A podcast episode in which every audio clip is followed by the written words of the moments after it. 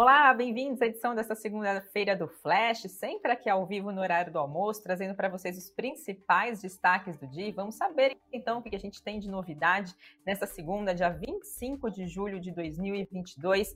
Trago para vocês prévias operacionais referentes ao segundo trimestre agora do ano de 2022 da Embraer, que informou que entregou 32 jatos agora no segundo trimestre, incluindo então 11 comerciais e 21 executivos. No ano, a empresa acumula uma entrega de 46 aeronaves. A Embraer também afirmou que a sua carteira de pedidos firmes encerrou o período agora do segundo trimestre de 2022 em 17 bilhões e 800 milhões de dólares. Esse foi o nível mais alto desde o ano de 2018 e também representa um avanço de 12% em relação ao mesmo período do ano passado.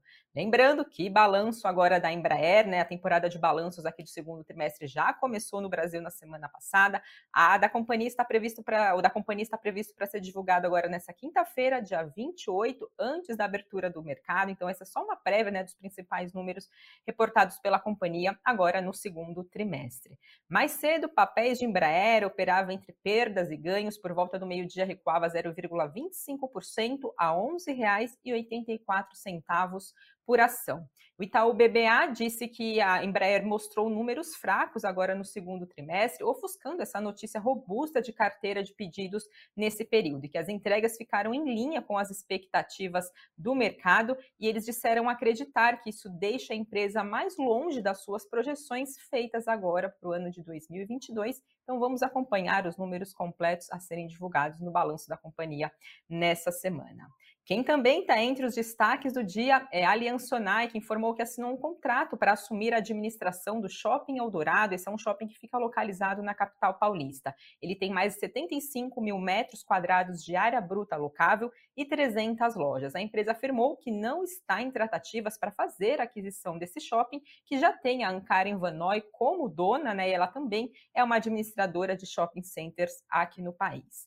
A Aliança Onai disse ainda que assumir a administração desse shopping na capital paulista reforça toda a estratégia da companhia sobre sinergias e também alavancas comerciais como um dos pilares do racional para a fusão da empresa com a BR Malls, que foi anunciada agora no mês de junho desse ano de 2022. Mais cedo, papéis de Aliança Onai em alta de 0,60% a R$ 16,78 cada ação. Bradesco BBI informou que essa notícia é positiva para a companhia, mas que não é um divisor de águas e que provavelmente vai trazer mais sinergias comerciais para os ativos da companhia devido à sua maior escala, o que vai ser ainda maior quando o processo de fusão com a BR Malls for concluída. Outro destaque também dessa segunda-feira, pessoal, envolve a Oi. Segundo o colunista Lauro Jardim, do jornal O Globo, na semana passada, o administrador judicial do processo de recuperação judicial da Oi, o escritório Arnold Wald, encaminhou à justiça um pedido de honorários complementares no valor de 21 milhões e 800 mil reais por 28 meses de trabalhos extras. E com isso, então, quer esse valor adicional, além dos 70 milhões que já recebeu.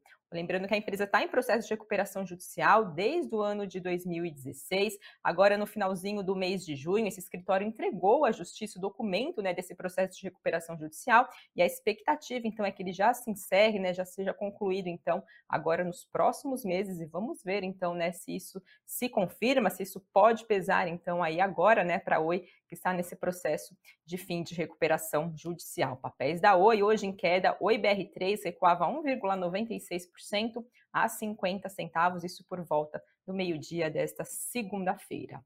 Trago para vocês também, né, como toda segunda-feira, Banco Central divulga o Boletim Focus, trazendo sempre as expectativas do mercado financeiro para a taxa Selic, para o PIB, inflação, dólar. Então, vamos entender aqui as principais projeções do mercado financeiro, segundo o boletim que foi divulgado na manhã de hoje para a inflação. A expectativa do mercado caiu da semana passada para essa, e a projeção, então, é que o IPCA, a nossa inflação, encerre esse ano em 7,30%. Para o ano que vem, a expectativa aumentou um pouquinho e deve encerrar, então, segundo os economistas consultados, em 5,30%. Em relação ao PIB, o produto interno bruto do país, a perspectiva cresceu para esse ano, passou de 1,75% para 1,93%.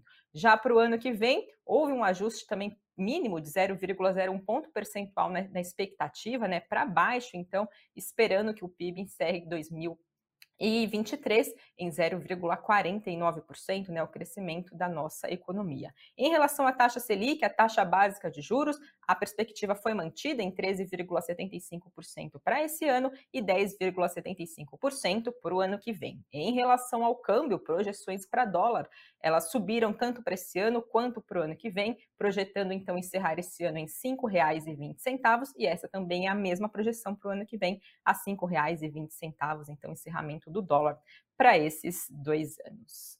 Falando agora do nosso cenário político, o PL oficializou ontem, domingo, a candidatura do presidente da República, Jair Bolsonaro, à reeleição e do general da reserva, Walter Braga Neto, como candidato a vice na chapa de Bolsonaro. Na semana passada, o PT também oficializou a candidatura do ex-presidente Luiz Inácio Lula da Silva ao Palácio do Planalto e também aprovou o nome do ex-governador de São Paulo, Geraldo Alckmin, como vice-presidente, então, na chapa de Lula.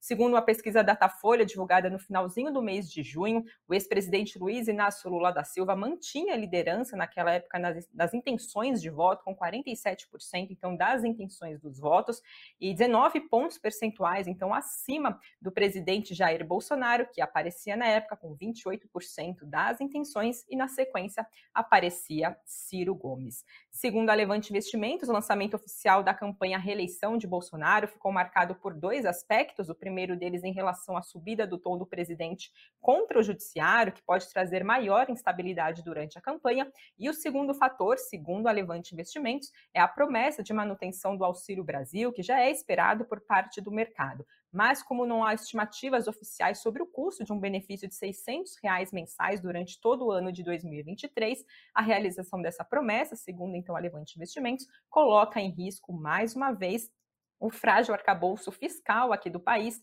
que permitiu que as contas públicas não saíssem dos trilhos nos últimos anos, e que por isso é esperado uma nova reação negativa para os mercados, com aumento do prêmio de risco nas curvas de juros e também em alguma desvalorização da moeda brasileira.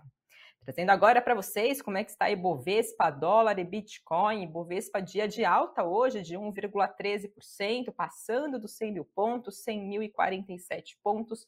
Dólar caía 1,55% a R$ 5,41 e Bitcoin caindo quase 4% a 21.883 dólares.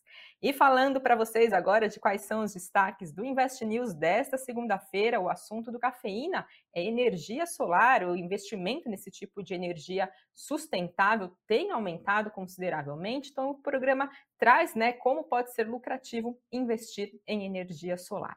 E no nosso site, que é o investnews.com.br, a gente fala sobre inflação, né? Tem pesado aí no mundo todo e segundo especialistas consultados pelo Invest News, não há perspectiva de uma rápida baixa para os preços, então tem todas as projeções, né, as expectativas, então, é desses especialistas consultados pelo Invest News no nosso site. Claro, as demais notícias para vocês seguirem bem informados. E aqui dentro da nossa programação tem também o Boletim Invest News, seis e meia da tarde, ao vivo, para vocês seguirem bem informados, então, depois do encerramento do pregão desta segunda-feira. Esses são os destaques de hoje. Fiquem ligados aqui na programação do Invest News e até uma próxima edição do Flash. Uma ótima tarde para vocês e uma boa semana, pessoal.